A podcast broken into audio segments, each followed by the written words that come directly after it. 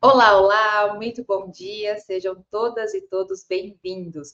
Hoje é 23 de setembro de 2023, eu sou Fernanda Forgerini, editora de Opera Mundi, e começamos agora mais uma edição do programa Sub40. Todos os sábados, às 11 da manhã, o Sub40 traz convidados que representam uma nova geração de pensadores e realizadores. Pessoas de até 40 anos, às vezes um pouquinho mais, que são referências no mundo do trabalho, da cultura, das leis, do esporte, da política e também da comunicação. Já já começamos a conversa, mas antes disso, preciso lembrar vocês do quão fundamental é apoiar o jornalismo de Ópera Mundi. Há seis formas de fazê-lo. A primeira é a nossa assinatura solidária em nosso site operamundi.com.br barra apoio. A segunda é se tornando membro pagante do nosso canal no YouTube. A terceira e a quarta é contribuindo agora mesmo com o Super Chat ou Super Stickers. A quinta é através da ferramenta Valeu Demais quando assistir aos nossos programas gravados. A sexta é através do Pix. A nossa chave é apoie.operamundi.com.br. Nossa razão social é última instância editorial limitada. A mais eficaz de todas as armas contra as fake news é o jornalismo de qualidade. Apenas o jornalismo de qualidade coloca a verdade acima de tudo. E é jornalismo que Opera Mundi busca oferecer todos os dias e que depende da tua contribuição. Fiquem aí, porque após a vinheta Sub-40 está começando.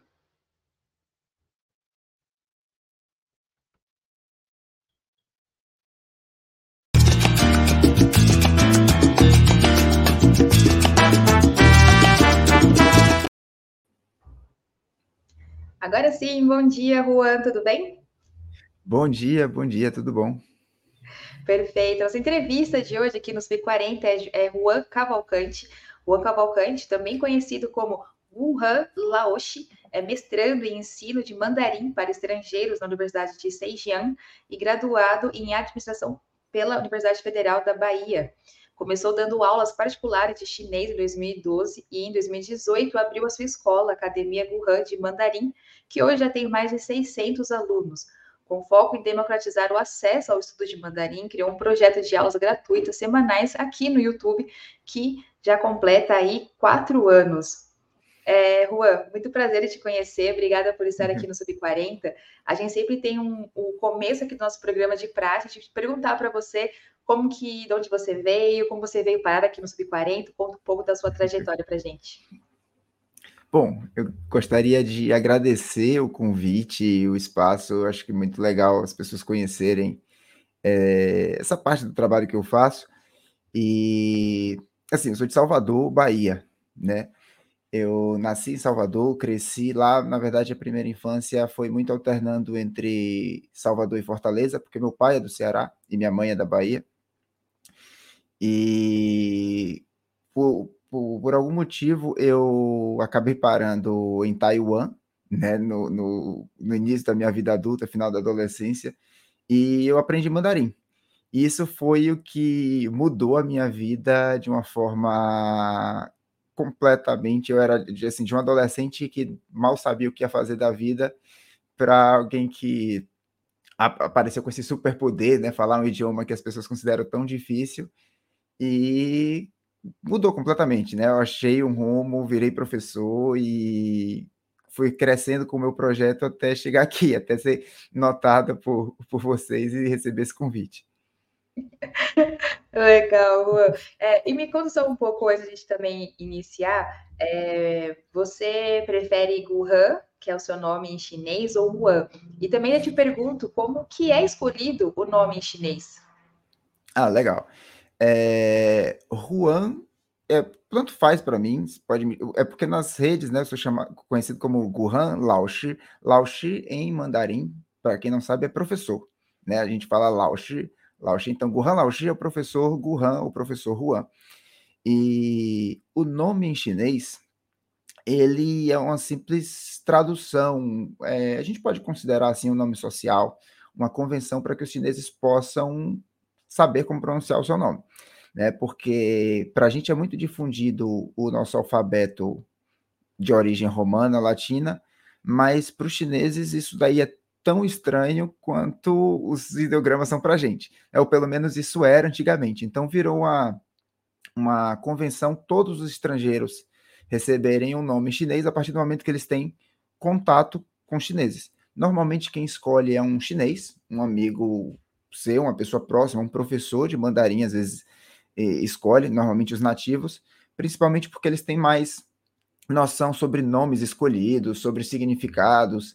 É, muita gente gosta de ter um nome em chinês, mas é, ele tem algumas formas de serem traduzidos. Pode ser pelo significado.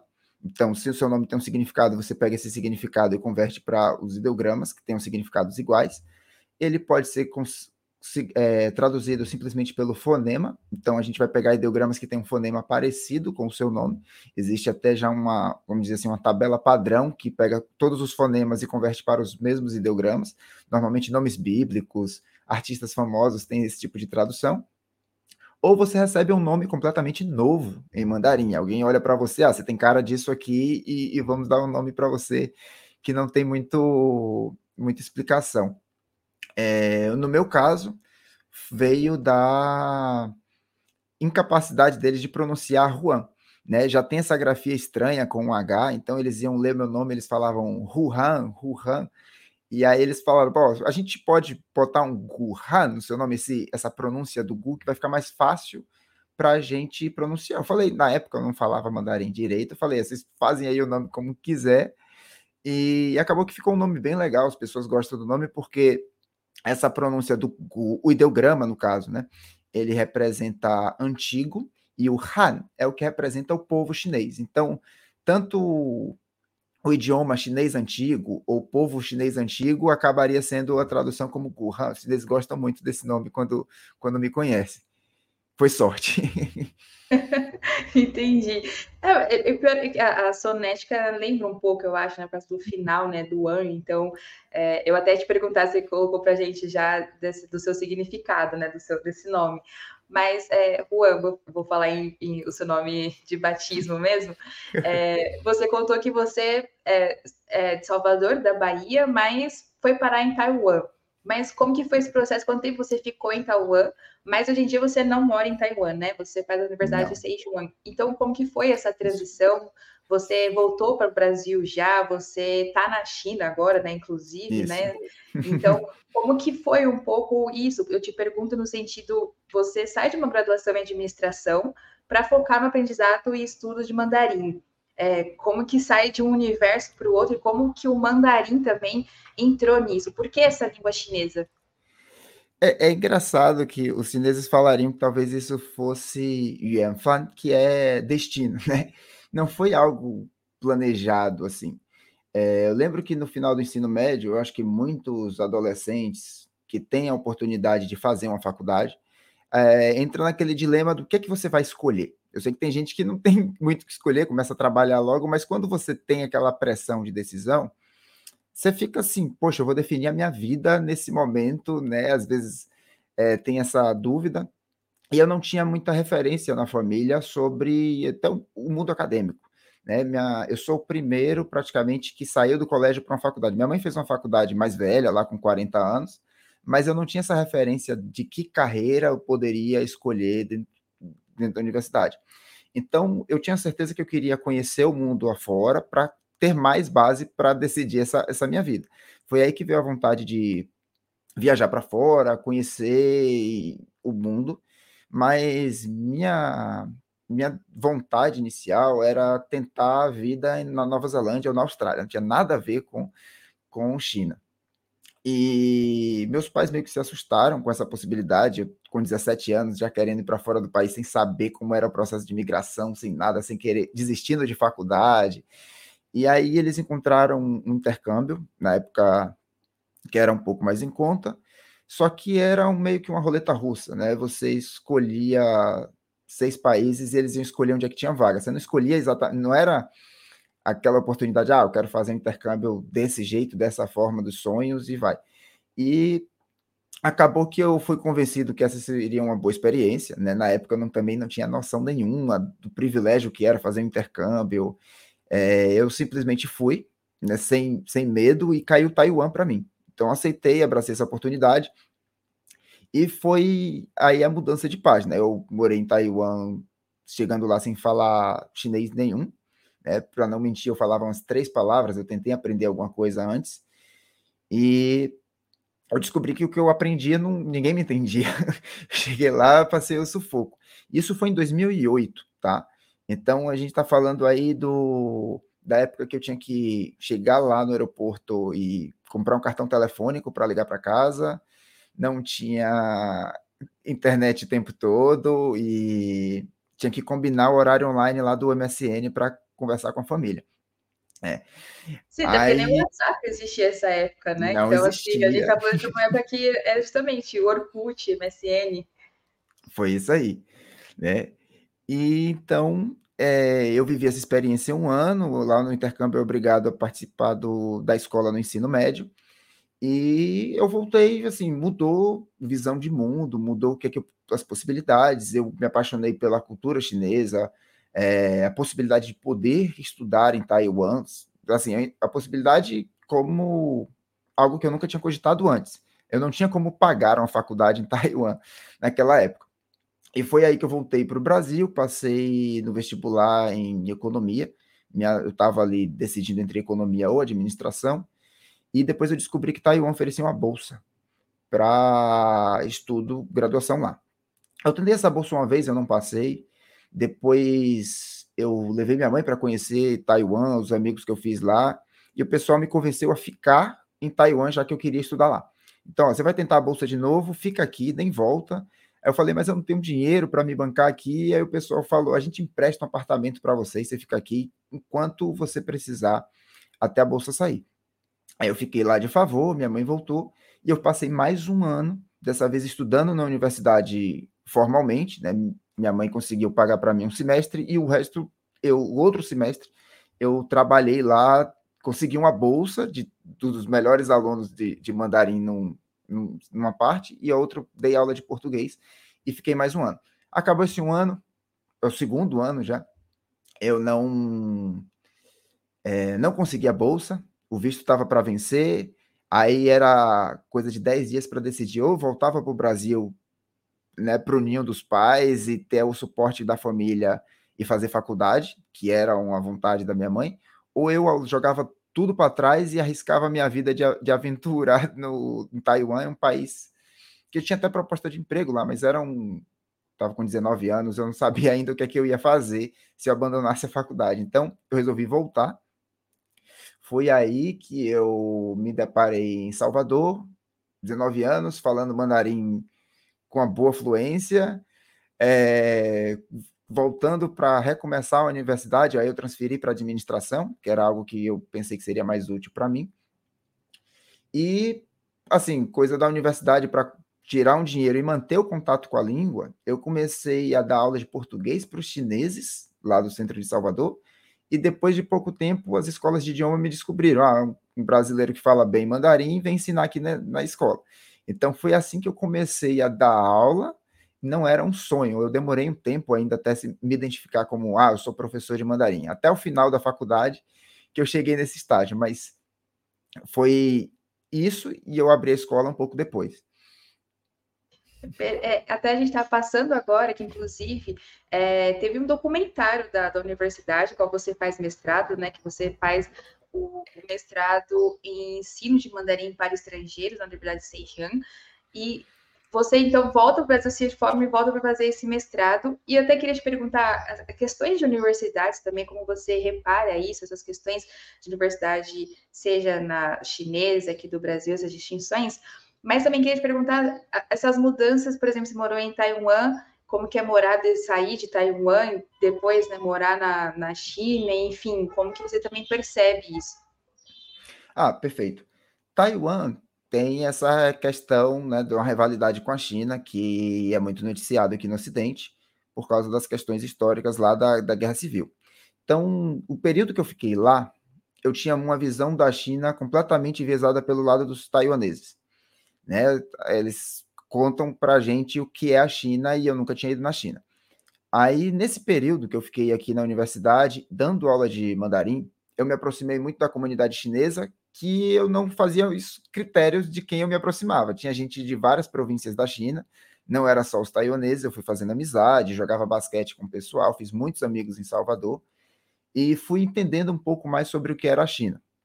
Nesse período também, eu tive muito contato com chineses de várias partes da China, porque eu comecei a fazer tradução, trabalhos de intérprete, guia turístico. Então, Copa do Mundo, eu recebi turista da China lá em Salvador. É, fui me aproximando da cultura chinesa, entendendo melhor como a, a essa evolução que a China estava passando, né, esse boom econômico, essa transformação é, econômico-social que estava tendo aqui. Então, comecei a abrir os olhos para a China. Eu vim na China em 2014 e 2015, na China continental, no caso, a negócio. Eu fui como intérprete com empresários.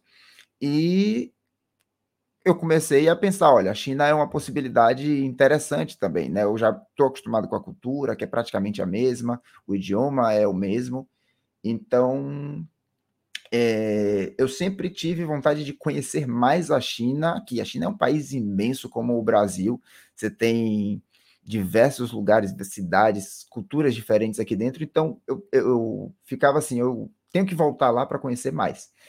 E aí foi que eu abri a escola em 2018, e já depois de seis anos dando aula, veio a pandemia, que fez a minha escola ser online. E isso me destravou geograficamente. Foi aí que 2021, é, desde 2016, já era muito comum a China dar bolsas de estudo para qualquer estudante que vai para lá. A China, a última vez que eu olhei o dado, ela distribuía 60 mil bolsas por ano para estrangeiros.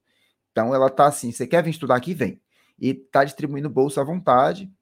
Tem bolsas de graduação, mestrado e doutorado é, no valor equivalente ali de 1.500 a 3.000 reais, sabe? É, é, por mês. Então, vem é isento de pagar mensalidade e a China está com essa, essa política de tentar pegar alguns cérebros né, do mundo para aproximar é, é, é, o conhecimento lá deles, desenvolver as universidades dele. E foi aí que eu vi a oportunidade de vir para a China é, e para a área acadêmica, me profissionalizar como professor, e já que eu estava podendo trabalhar online. E aí eu passei no mestrado na bolsa da província aqui de Zhejiang em 2021 para começar o curso em 2022. Só que ainda estava meio que com controle ali de quarentena da pandemia, então eu fiz um semestre online do Brasil e em janeiro agora desse ano eu já vim para cá sem planos para voltar, que eu quero fazer mestrado, doutorado e, e ficar aqui. Então, é, você perguntou dessa perspectiva só de universidade, a China tem essa política de trazer muito estrangeiro para cá, e assim é muito. Só que da América, do continente americano, é pouco. Sabe, tem alguns brasileiros aqui, alguns estadunidenses, mas a maioria vem de África, Europa e Ásia, muito forte. Uhum. E, e esse que você colocando nessa questão de começar a ser professor, né, desenvolver essa, essa técnica, que eu, a gente você desenvolveu uma técnica própria para ensinar chinês, chinês para brasileiros e português para chineses. Eu queria entender como que é isso e quais, na sua percepção, são as maiores dificuldades desse ensino, seja mandarim aos brasileiros ou português aos chineses. Certo.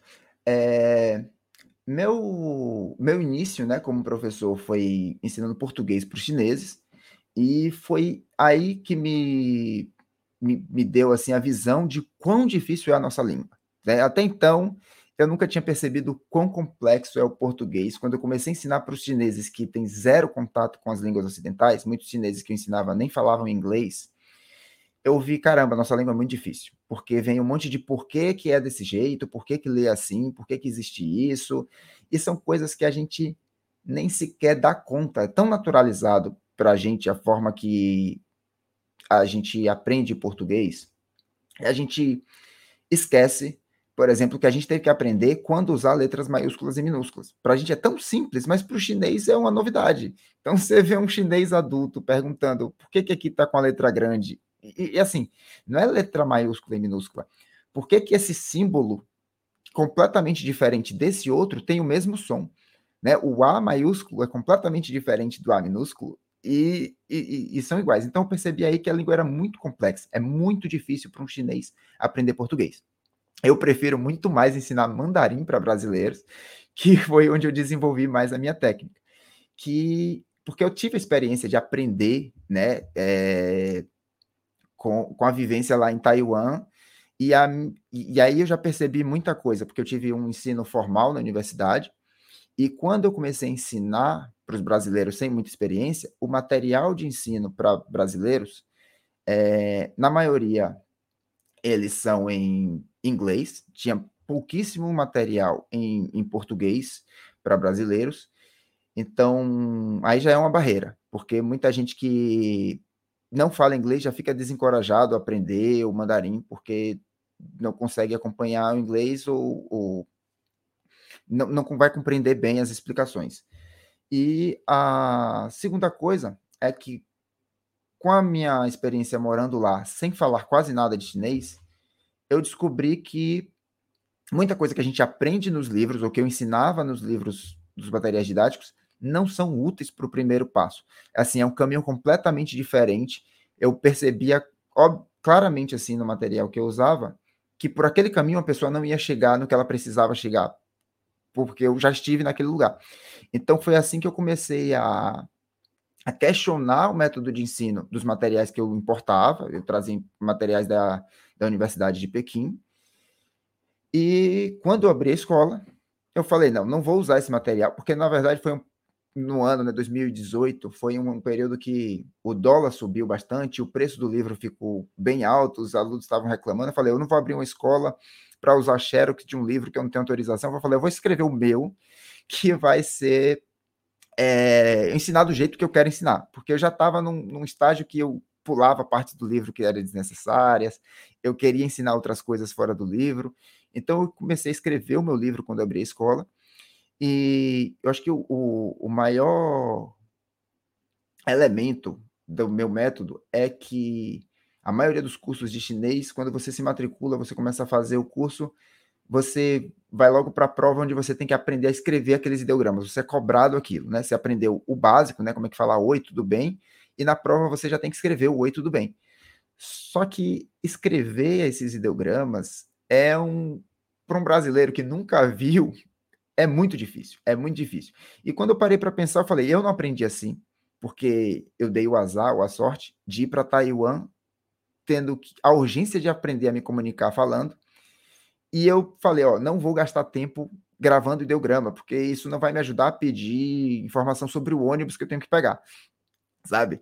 Eu tinha que aprender a falar e eu focava todo o meu estudo na fala. A segunda vez que eu fui para Taiwan, aprender escrita foi muito mais fácil porque eu estava aprendendo coisas que eu já sabia falar.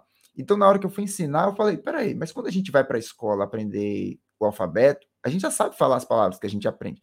A gente não aprende tudo do zero.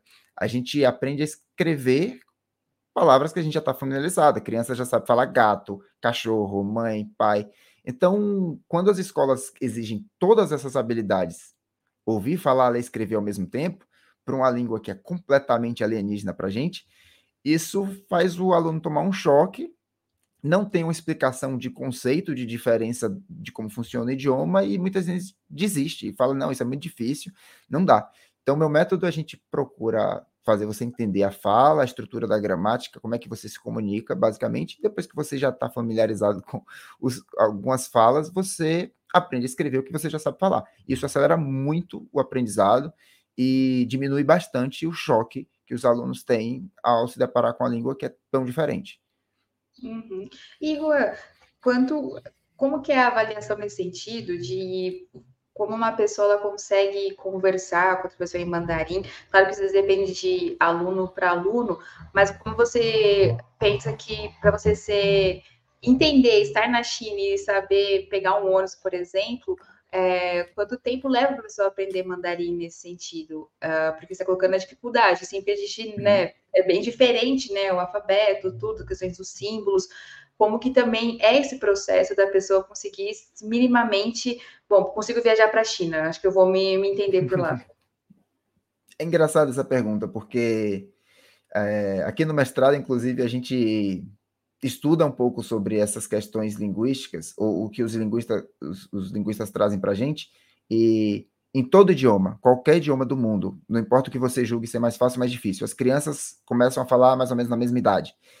Então, o tempo que você sai do zero para fluência, ele não é, não varia praticamente. A gente de pensar, ah, é mais difícil, mas as crianças começam a falar na mesma idade que as crianças no Brasil começam a falar. Então, é, é, a gente tem que fazer uma análise mais como se fosse partindo do zero mesmo. E a, pela minha experiência morando lá, com outros brasileiros que, e outros estrangeiros que moraram lá, 100 dias de imersão, de você escutar o idioma todo dia e tentar falar todo dia, é o tempo suficiente para você destravar uma fala e conseguir uma comunicação básica. Então, eu estou falando aqui de três meses a pessoa escutando chinês todo dia e tentando falar todos os dias como um bebê, mesmo falando errado. E é uma coisa assim que parece mágica. Eu lembro que eu fui para lá em agosto, quando chega em dezembro, né? A gente passa assim. Eu cheguei 21 de agosto, a primeira vez que eu fui para Taiwan. Aí passa setembro, 10 dias para terminar o mês, setembro, outubro, novembro, vai assim, 2, 3 de dezembro, eu tô atendendo o telefone e conseguindo dizer que eu vou chegar mais tarde em casa só em mandarim, sabe? Então, a pessoa me liga, ah, você não tá vindo? Não, eu tô chegando. Aí, quando você para para pensar, eu falei, caramba, eu tô com o chinês destravado já nesse, nessa conversa básica, né? E, e é mais ou menos esse tempo. Agora, não dá para medir uma pessoa que vai para uma escola de idiomas uma vez por semana, não faz lição de casa, ou vai duas, três vezes por semana e não tenta falar e não tem essa audição, não vai ser três meses que essa pessoa vai começar a falar. Né? Então, para você chegar a um nível profissional, eu diria que com a dedicação, um ano é um tempo legal. Então, você está ali dedicando duas horas por dia, é, um pouco menos. O ideal seria uma dedicação de uma universidade. Né? Você pega ali três horas de segunda a sexta é, suando, você chega no nível que dá para usar profissionalmente o mandarim em um ano, um ano e meio, e aí é isso, varia de pessoa para pessoa, algumas pessoas têm mais facilidades e outras são um pouco, desenvolvem habilidades um pouco depois, porque é, é muito diverso. Sim, e, e Ruanda, nessa, nessa pegada, a Academia Ruan de Mandarim, né, que é a sua escola, hoje ela tem mais de 600 alunos é, contando também com o seu canal no YouTube, que tem mais de 150 mil visualizações e quase 12 mil inscritos, eu queria te perguntar qual a sua perspectiva dessas aulas, né? Assim, como que você, como que foi começar e onde também você pretende alcançar, é, dando continuidade aí à sua escola? É, perfeito, porque assim, eu, como eu falei, eu demorei muito tempo para me identificar como professor, aí eu me formei na, na faculdade de administração e pensei, ah, eu acho que eu vou abrir uma escola porque em Salvador não tinha escola especializada em mandarim. Eu, eu dei aulas de escolas de idiomas, eram escolas que ensinavam francês, inglês e te contratavam um professor de mandarim. O material deles não era especializado para isso. E eu fiquei naquela dúvida se não tem aluno porque não tem escola, não tem escola porque tem aluno.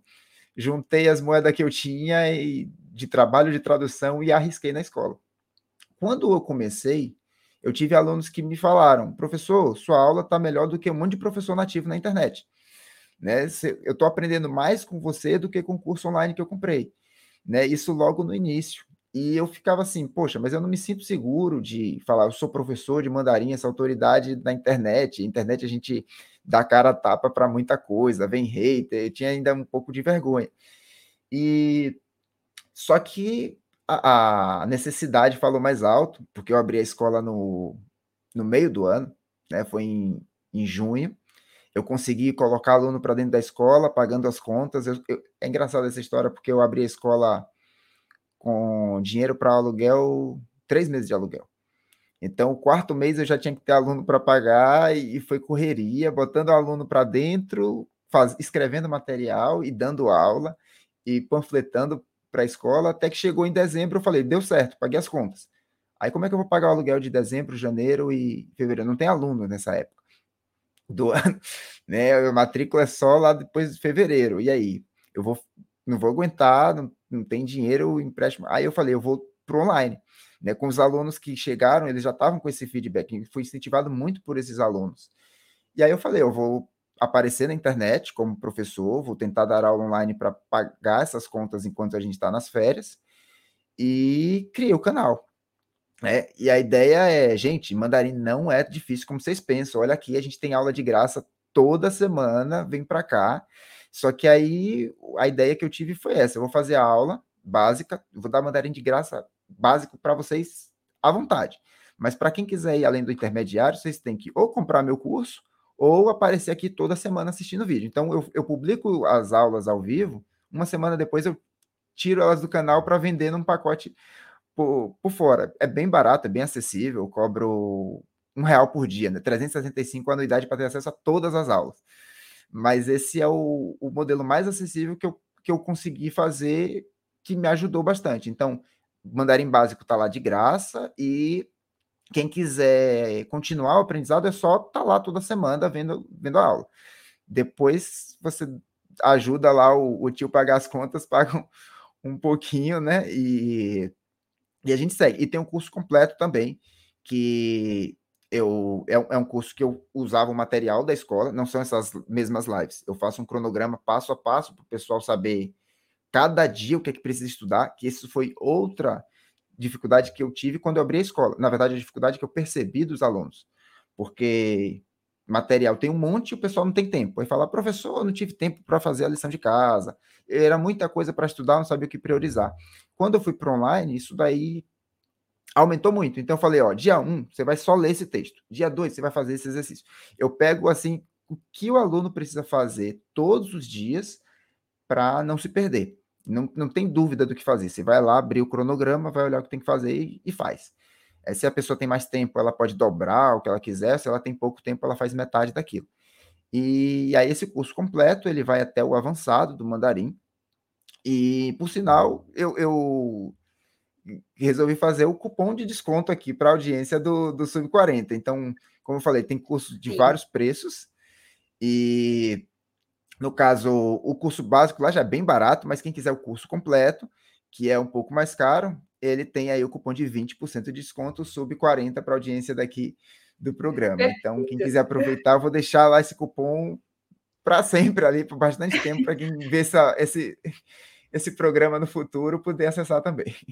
É isso, a gente vai deixar aqui na descrição um link também que você pode entrar para que você coloque o cupom, o cupom SUP40 e vai ter 20% de desconto aí no que agora o Juan está explicando para a gente, né, que quer dar sequência nessas aulas de mandarim. Então, a gente vai deixar aqui na descrição também nos comentários para você ter acesso é, a esse desconto. É, Juan, eu queria te perguntar o seguinte: a gente estava falando aqui um pouco em relação ao mandarim, mas também queria saber como você enxerga a relação do Estado chinês com o alcance do mandarim. É, há na sua avaliação alguma iniciativa pública para que a língua tenha esse alcance?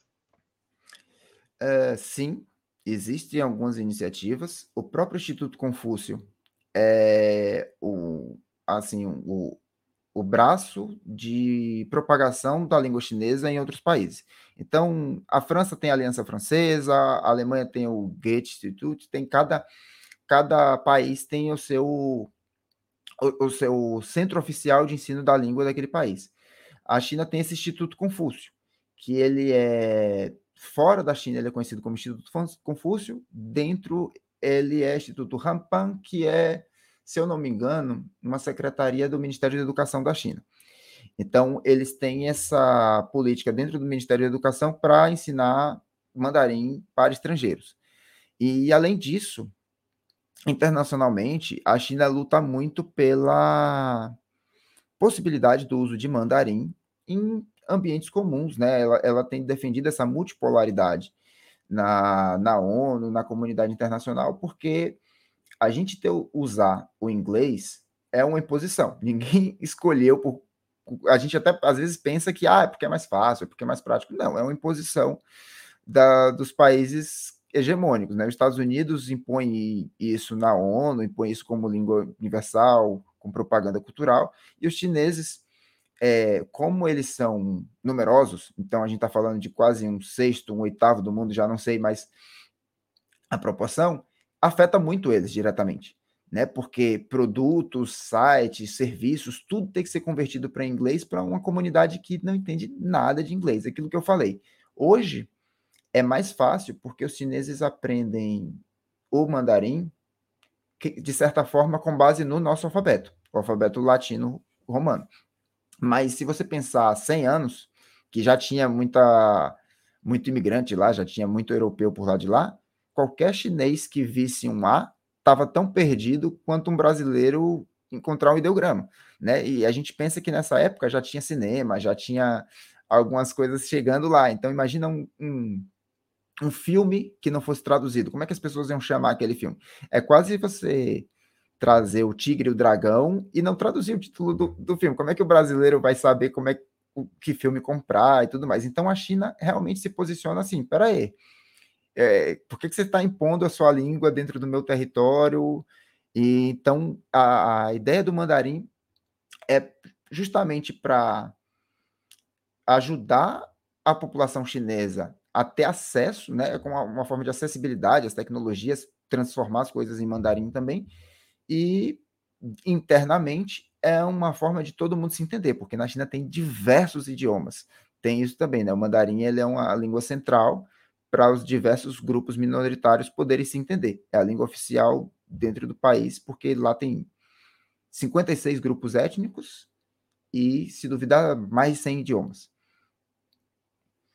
E é, eu ia também te perguntar nesse sentido, que você colocou da, do mandarim ser né, a, a língua, o idioma oficial, como que é isso também, claro, se você souber também, na, nas escolas da China, também na universidade que você faz, uh, a gente se colocou muito bem essa questão do inglês. Mas outros países, às vezes as pessoas acabam indo da escola já aprendendo inglês. No Brasil é assim também, né? A gente tem uhum. matéria obrigatória na, nas escolas que é o inglês. Na China tem isso também, segue esse padrão, né, que a gente, como a gente colocou aqui, imposto, é, ou não? É, porque assim, a gente olhando de fora, parece também que há chineses que sim têm acesso, que saem da China e falam muito bem inglês, mas dentro daí é uma há também essa imposição nas escolas ou a pessoa vai por fora e pesquisa, enfim. Perfeito. O chinês ele tem presença em praticamente todas as escolas aqui. Eu não não me lembro de ter visto alguma escola que não ensinasse o inglês, nem que fosse como uma disciplina optativa. É, mas isso assim é uma questão meio que de sobrevivência, né? A gente tem que se destacar, tem que falar, é como a gente vai é, superar as dificuldades, porque você tem que. No, no mercado globalizado, o inglês ainda é uma necessidade. Então, todas as escolas eu acho que ensinam inglês. Aqui na, na China, inclusive, eu mencionei as bolsas né, de ensino para estrangeiros. Grande parte, uma parte significativa dessas bolsas para pós-graduação, tanto para mestrado e doutorado, são cursos dados em inglês. Não são cursos em mandarim. Então, o pessoal que não fala mandarim pode vir estudar na China, fazer mestrado em diversos assuntos, principalmente nas, nas hard sciences, nas ciências exatas tem, tem muita opção. É, ciências humanas é mais complicado dependendo do tema que a pessoa escolher. Então, a presença do inglês aqui é bem, bem forte.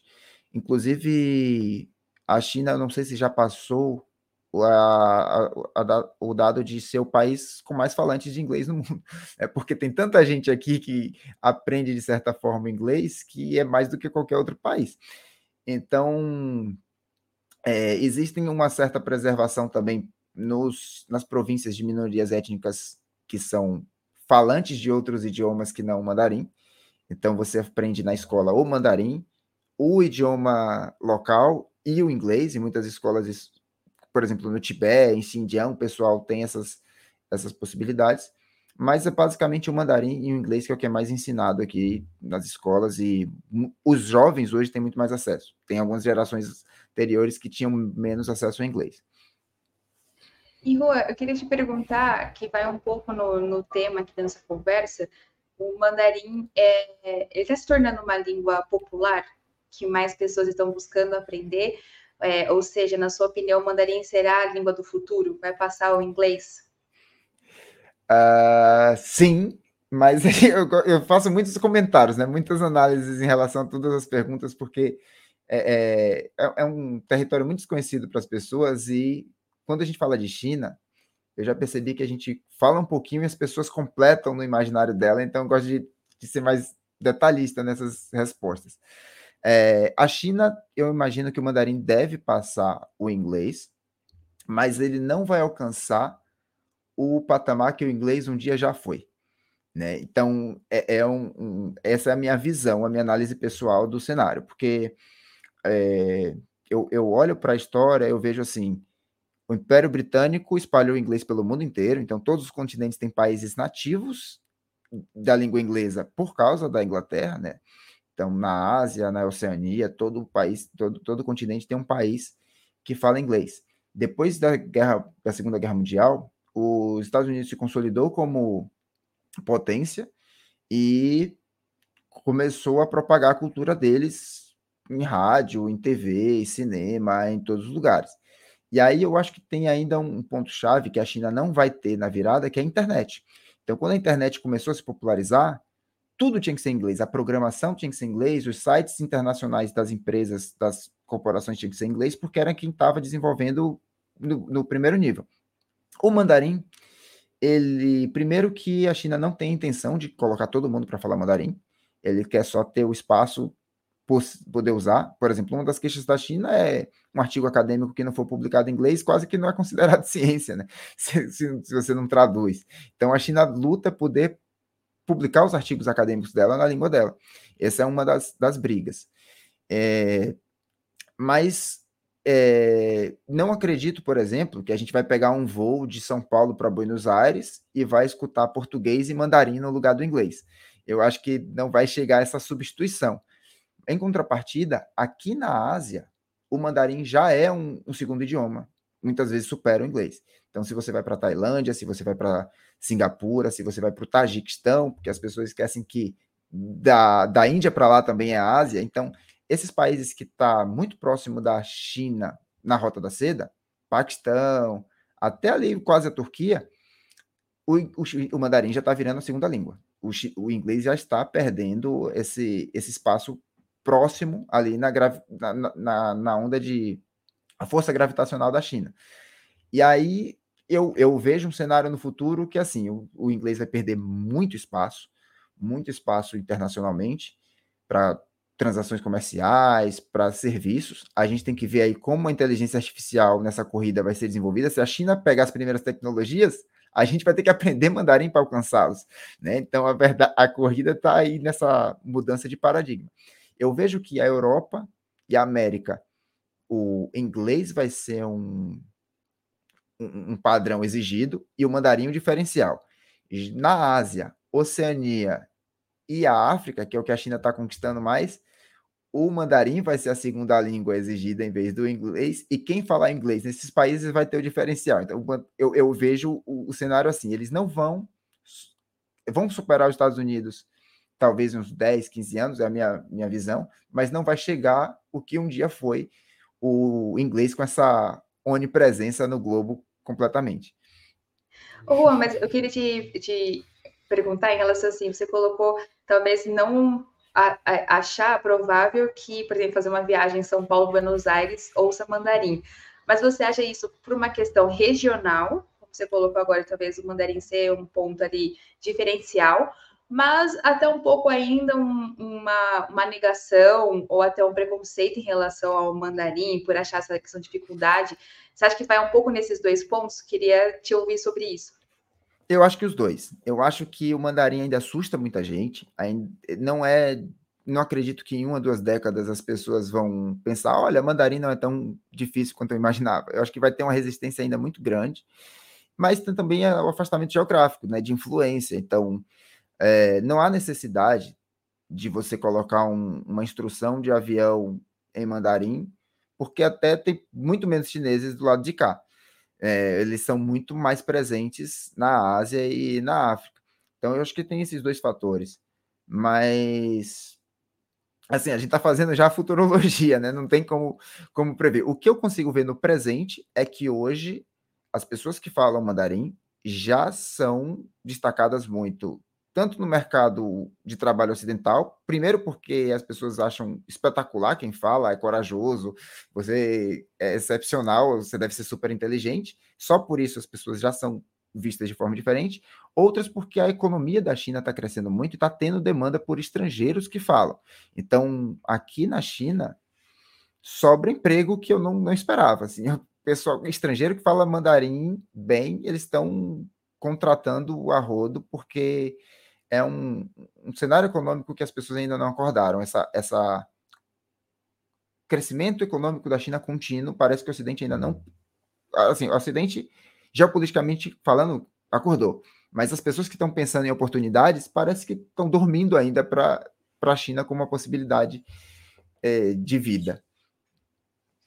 E Juan, eu queria te perguntar, a gente está quase caminhando para o final, infelizmente, do Sub-40, é, mas eu queria te perguntar também o contrário disso. É, como que na China vê também quem fala português? Você colocou aqui para a gente que China ensina chineses a falar em português, né? Também é difícil, né? Nossa gramática não é, quando, como você colocou, quando a gente olha para ensinar para alguém, olhar profundamente, vê que não é fácil nossa gramática.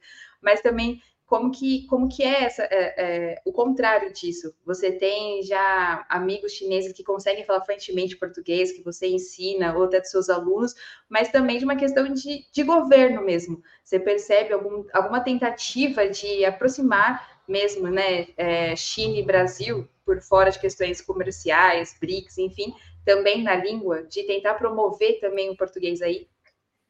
É, existe eu, eu, eu ensinei muito para imigrantes no Brasil, né? O pessoal que abriu comércio e eles têm uma certa fluência no português já, né? Porque já moraram alguns anos no Brasil. Na China existem algumas políticas assim de incentivo, mas eu ainda acho que em relação ao Brasil ainda está muito tímido. Eu vejo muito os chineses com a iniciativa de aprender português visando mercados em Angola e Moçambique, por exemplo. Então eles estão muito mais próximos economicamente, com uma troca, eles estão muito mais alinhados do que a gente. A gente teve um afastamento da China nos últimos anos e eu acho que também pela distância geográfica, o Brasil ainda acha que tem pouca circulação de brasileiro para a China, apesar da gente comprar quase tudo deles, né? Tudo veio made in China. Mas ainda é um pouco distante. Só que os chineses eles fazem algumas políticas sim de incentivo para conhecer o idioma, para eu acho que aqui falta um pouco do Brasil aqui. A gente quer melhorar as, as relações com a China. Acho que deveria ser do interesse do governo brasileiro criar universidade de letras em chinês, né? A gente só tem uma, eu acho que é a USP em São Paulo. E é até engraçada essa disciplina, letras em um idioma que não tem letras. Mas existe esse curso, letras em mandarim, e deveria ter mais. A gente deveria ter mais cursos que ensinam mandarim aqui até por iniciativas públicas. Eu acho que é necessário para aproximar essas duas relações. Eles estão fazendo do lado de lá e a gente não está fazendo do lado de cá. Perfeito, Juan. Queria te agradecer mais uma vez pela participação aqui do Sub40, mas a gente sempre tem o nosso questionário final, que meio de praxe aqui para a gente também. E eu começo te perguntando um prato imperdível. Ah, um prato imperdível é pizza. para mim é é, tem pizza de todos os sabores, você pode aproveitar de qualquer jeito. Eu não enjoo de pizza. É algo mundial, né? Na verdade, que não cabe só na China nem no Brasil. É, cerveja, cachaça ou vinho? Então, é, eu não, não bebo, né? Não gosto de beber. Eu, eu prefiro água de coco. Eu sou de Salvador, a gente tem, a, tem abundante lá. Eu prefiro água de coco. Perfeito. Você tem algum esporte favorito, Juan? Isso acho que vai surpreender muita gente que não acompanha, não me acompanha há tempo, mas o rugby. Rugby, eu, eu tenho uma história com o rugby que aí eu acho que nem cabe contar aqui, mas eu pratiquei rugby e é um esporte que eu gosto bastante. E você praticou aqui no Brasil ou já na China? Eu pratiquei no Brasil, um pouco antes de ir para Taiwan a primeira vez, competi campeonato Nordeste é, no Brasil e na China foi um meio de socialização. Eu fiz amigos chineses jogando rugby, encontrei um time lá, a gente estava jogando em Taiwan, no caso. Ainda estou procurando o time aqui.